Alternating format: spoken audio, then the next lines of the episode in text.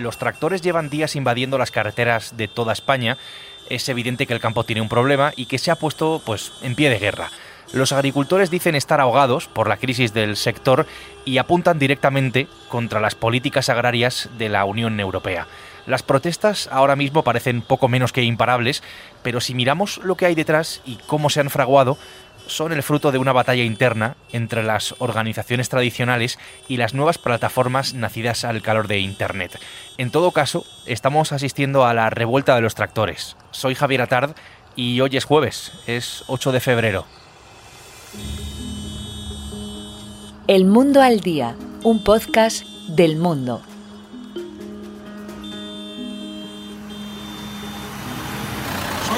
Agricultor y quiero vivir del campo, no de las ayudas. Queremos que nuestro trabajo se nos reconozca. Habíamos hablado de las protestas eh, en Francia hace tan solo una semana, cuando intentaban bloquear París, y en ese tiempo hemos visto extenderse esas protestas a España también. Es un fenómeno que se está dando prácticamente en toda Europa, en todo el, continente. David, ¿qué tal? Bienvenido. Hola Javier, encantado de estar aquí de nuevo. David Vigario es mi compañero periodista especializado en información agraria decía, estamos viendo los tractores eh, en la calle, cortes de autovías y de carreteras más secundarias, em, estamos viendo también el colapso del tráfico en algunas de las principales ciudades del país, tal vez lo ha sufrido o lo está sufriendo en este, en este mismo momento, hemos visto una columna de esos eh, vehículos entrando por la diagonal de Barcelona, hemos visto también la amenaza de centros, de algunos centros logísticos, unos pocos manifestantes detenidos, algunos más identificados por la policía y por las autoridades, parece que se han desbordado todas las previsiones, David. Eh, el campo español sigue en pie de guerra y esto no va a parar. Faltaba España. Intentó el ministro del ramo de Agricultura, Luis Plana, aplacar los ánimos en una reunión la semana pasada. El gobierno entiende y comparte Entiende comparte el, viernes, pero las organizaciones agrarias que son las representantes legítimas de los agricultores, porque además para eso se presentan a unas elecciones del sector eh, cada cuatro años, eh, decidieron seguir para adelante. Estas asociaciones agrarias que tienen la representatividad oficial, que son ASAJA, UPA y COA, por este orden de representación, concluyeron, porque además tienen que pedir los permisos eh, que iba a haber unas eh, manifestaciones provinciales que iban a comenzar precisamente hoy. Obtuvieron las primeras autorizaciones para este jueves en Ávila, en Salamanca, en Ciudad Real y en Huesca y las está habiendo. ¿Qué pasa? Que durante todo este tiempo, desde la semana pasada a esta, pues de por medio se han colado unas plataformas surgidas a través de las redes sociales en movimientos de WhatsApp. Yo lo he llamado el 15M agrario, sin ninguna estructura en principio, y eso ha producido una eclosión y dijéramos que una división o al menos no una unidad de acción del campo. Pero los agricultores y los ganaderos están en la calle, que es lo más importante, reivindicando lo que es un problema común, no te digo ya solo los españoles, sino prácticamente en toda Europa. Esto va a ser un proceso de, de muchas semanas, muchos meses. No nos tienen que enfrentar a la opinión pública, sino todo lo contrario. El ciudadano español tiene que vernos como, como un aliado, él, él tiene que ser un aliado también del sector agrario y tendremos que saber muy bien qué tipo de movilizaciones. Somos conscientes de que estas movilizaciones van a entorpecer la vida diaria de, los ciudadanos. Andrés es agricultor de frutas y de hortalizas eh, en Almería, en esa provincia. Claro, detrás de las protestas que hemos visto estos días y de las que empiezan hoy, pues hay una serie de motivos. David, vamos a intentar condensarlos porque es verdad que hay muchos, eh, desde el problema con los precios, evidente, los bajos precios que perciben eh, por lo que cosechan los agricultores y la necesidad de reforzar esa ley de la cadena alimentaria. También está la sequía, un asunto que es clave por motivos poco menos que, evidentes. Más allá de eso, fijémonos en la PAC, en la política agraria común de la Unión Europea. Es uno de los principales focos de, las críticas y del por qué los agricultores eh, están protestando. La PAC, que es las ayudas europeas que se aprueban en Bruselas, que son por cierto bastante cuantiosas, pero por primera vez desde el periodo plurianual, comenzaron el año pasado, se va a extender por los próximos cinco años, tienen un, requisito que no lo tenían antes. El agricultor y el ganadero deben de cumplir una serie de exigencias medioambientales en sus producciones que ellos consideran que no solo es que sean mm, desorbitadas, sino que además les lleva a unas inversiones muy importantes en sus granjas, en sus cultivos, que no tienen en este momento, además en un contexto de la última campaña de una enorme sequía, y los precios continúan muy bajos, por lo tanto no pueden afrontar esos costes que les obliga Bruselas. Eso conlleva a que uno de cada cuatro agricultores y ganaderos en España haya perdido las ayudas europeas el primer año, porque no ha podido cumplir esos requisitos que ellos consideran que son absolutamente desorbitados injustos. Mucha pérdida, está todo por las nubes, no ganamos los precios, todo. No hay justicia, no hay justicia. El producto de los abonos, la fumigación, todo, no, no renta sacar ahora mismo producto. Y luego todo el producto que está viniendo de fuera y nuestro producto no vale nada es el problema que tenemos. Esto es nuestra guerra de todos los días. Otra de las dianas de los agricultores es la Agenda 2030. Seguro que has visto en algún momento ese pin multicolor que lucen autoridades e instituciones públicas. Es la Agenda para el Desarrollo Sostenible, suscrita por casi 200 países, fundamentalmente sobre asuntos medioambientales. Las consignas contra la Agenda 2030, consignas, carteles, pancartas, son una constante estos días, junto con las que apuntan a Bruselas directamente. Y un agricultor me decía el otro día, no puede recaer sobre nosotros que seamos los jardineros de Europa. Nosotros nos dedicamos a producir alimentos. Y hay una Agenda 2030 que está marcando el camino de Bruselas y que obliga a los agricultores, que además se les pone en el punto de mira como si fueran los máximos responsables de la emisión de gases de efecto invernadero.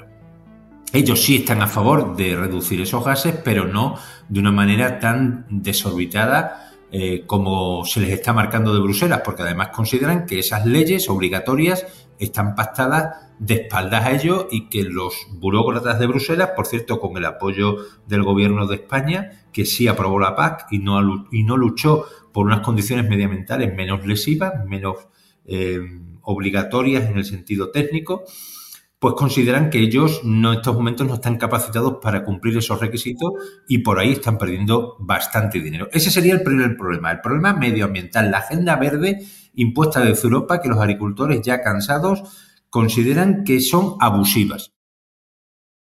Eh, historias como el cuaderno digital eh, también encorsetan un sector que necesita ser ágil y viable y el cuaderno digital ni es ágil ni es viable, ¿no? Y en esta corriente de movilizaciones... El cuaderno digital sobre el que habla Andrés forma parte de la PAC y es una especie de cuaderno de campo que persigue pues, digitalizar ¿no? las explotaciones, incluye la anotación de las aplicaciones de productos eh, fitosanitarios y, fertilizantes para tratar eh, las cosechas. Una complicación por lo digital para algunas personas del campo que, David, protestan también contra el exceso de burocracia al que se ven sometidos. Dicen que no podemos pasar más tiempo o, en este momento estamos pasando más tiempo eh, solucionando problemas delante del ordenador o en las instituciones, en las administraciones, solucionando problemas. Es decir, el tema burocrático nos está llevando más tiempo que el estar en nuestros cultivos por supuesto, entre los principales motivos de las protestas, eh, pues están los productos que llegan desde fuera de la Unión Europea, que responden, eh, en su caso, a otras exigencias que son distintas, que son eh, más laxas que las que se ven obligados a cumplir los agricultores, los ganaderos aquí en España, y, bueno, en fin, en la Unión Europea. Los países, lo que ellos consideran países, los terceros países, que mm, en las importaciones vienen esos productos con unas condiciones sanitarias menos exigentes que las que se obliga a cumplir en la Unión Europea. Productos que vienen de Asia, de Marruecos, que llegan a nuestros puertos y que no mm, tienen ese control sanitario, fitosanitario, que sí se le obliga a las producciones europeas y españoles. Por acotarlo mucho, son en estos momentos el caballo de Troya de los agricultores y ganaderos.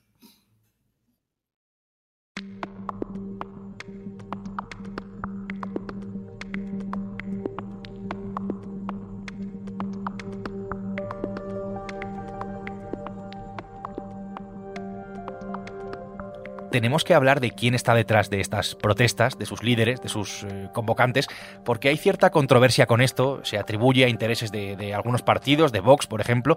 En todo caso, eh, David, ¿en esta revuelta está todo el campo español? ¿Están todos los sectores del campo? Sí. Por encima de quién les haya convocado, de qué es lo que haya detrás, de si hay intereses políticos o no políticos, eh, de forma espontánea había un caldo de cultivo instalado, insisto, porque además ellos veían eh, que los agricultores de media Europa estaban saliendo a la calle, estaban colapsando París. Ese caldo de cultivo está en toda Europa y sin embargo en España se había retrasado esas movilizaciones. Habían ocurrido en otros países importantes y aquí no. Se han adelantado una serie de plataformas eh, que lo han sabido hacer y se han adelantado en el tiempo a, las organizaciones tradicionales. Todo agricultor, además de buena fe, y todo ganadero, se ha unido de forma muchas veces espontánea, sin preguntar quién había detrás, pero ellos querían expresar a los ciudadanos y a los políticos y a Europa que hay un, un enfado evidente y que no pueden seguir ahora mismo así por esta dinámica porque muchas explotaciones agrarias se están eh, cerrando. ¿Y tú has sido el artífice de convocar todo esto? ¿Dices no? Sí, señor, yo lo he hecho a nivel nacional. ¿A nivel nacional? Sí, señor. Muy bien, enhorabuena. Esta es Lola Guzmán, una ganadera valenciana, porque aquí no hay solo agricultores en estas protestas. Eh, esto es un vídeo de la red social TikTok que ha sido clave en todas estas manifestaciones. Eh, ella, Lola, está detrás del éxito de estas protestas con la plataforma 6F, 6 de febrero. Lo que es evidente es que hay una especie de ruptura, o, sin especie, directamente con las organizaciones agrarias tradicionales, que son, lo recordamos, tú lo decías, David, Asaja, UPA y COAG, porque vemos básicamente otra manera de protestar, eh, promovido por las redes sociales, por WhatsApp, por Telegram, eh, de forma masiva por toda la España rural. Hablamos, David, eh, tú lo decías, de una especie de 15M del campo. La, mecha se ha encendido, nunca se sabe dónde puede acabar. Nosotros en un ejercicio de, mm, bueno, no sé si titularlo de investigación, pero de trabajo por lo menos arduo durante los últimos días, sí hemos encontrado ese rostro, esa cara que está mm, al menos eh, en buena parte de esos grupos de WhatsApp y sobre todo a través de TikTok, de su cuenta personal, ha revolucionado esto. Estamos en una comunicación muy diferente a la de hace años, como todos sabemos, y esta mujer valenciana, Lola Guzmán, ganadera de familia ganadera, es militante y es simpatizante de Vox hasta hace un año, o sea, metida en política y abiertamente a favor de Vox. Sin embargo, desde hace un año ella es bastante crítica con este partido, con el de Santi Abascal, y es la que ha enarbolado, es la que ha liderado y es la que podríamos decir que ha puesto rostro humano a esas movilizaciones. Lo que está claro, David, es que mm, esto es eh, imparable, que mm, esta es la respuesta del campo a su crisis, eh, estas son sus demandas. Vamos a seguir viendo los tractores en las calles. Eh, desde la plataforma 6F quieren llegar hasta Ferraz, hasta la sede del Partido Socialista en, en Madrid, en esa calle. A partir de hoy, lo estamos contando, salen las organizaciones tradicionales. Esos son los siguientes pasos de un mundo que se resiste a morir y que en otros puntos de Europa pues, ha terminado por canalizarse estas protestas, incluso en forma de partido político. En Países Bajos, por ejemplo, el movimiento campesino ciudadano obtuvo siete de los 150 escaños en el Parlamento en las últimas elecciones eh, de hace solo unos meses. Eh, esta es la realidad del campo ahora mismo. La gente, y la gente del campo quería echarse a la calle. Las organizaciones agrarias, por diferentes cuestiones fundamentalmente burocráticas, eh, han dilatado esas manifestaciones que comienzan hoy y que van a estar prácticamente un mes en curso y que afecta a más de 30 localidades en toda España. Se han adelantado en el tiempo y ese caldo de cultivo han sabido conducirlo, apropiárselo y es verdad que podríamos estar hablando de un 15M del campo nuevo con unas nuevas reglas y con un sistema de comunicación diferente a lo que se venía realizando a la hora de, realizar las convocatorias. Les han ganado la partida, los problemas son comunes, es verdad que hay críticas o alguien piensa que detrás de todo esto ha ocurrido en otros países. Este tipo de movilizaciones años atrás han acabado en una organización de un partido político que se ha presentado a las elecciones y que incluso han tenido las llaves de numerosos gobiernos. Sobre todo tenemos, eh, antes del verano, unas elecciones europeas y eso quizás puede condicionar todo también lo que esté pensando y vamos a ver en estos líderes si no terminan en algún caso, vamos a ver, eh, liderando alguna lista. Pero eso ya es futuro y predecir. En estos momentos es verdad que el problema es común y que ha habido una serie de plataformas que se han movilizado a través de Internet y de grupos de WhatsApp y que han sabido recoger ese descontento, se han anticipado las organizaciones agrarias y han conseguido un éxito indudable. Lo que pueda derivar a partir de ahora, vamos a ver qué ocurre, porque también el transporte se está movilizando y quizás pueda haber sorpresas e intentos de paralizar todo el país a partir del sábado. Pues lo iremos viendo, pero en todo caso, esta es la revuelta del campo, la revuelta de los tractores. David, gracias por ayudarnos a explicar todo lo que hay detrás. Gracias a ti, un fuerte abrazo.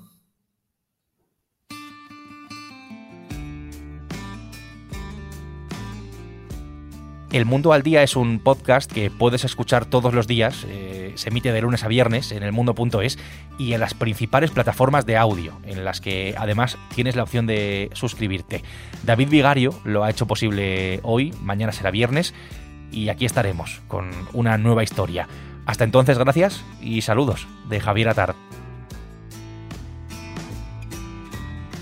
Has escuchado El Mundo al Día, un podcast del mundo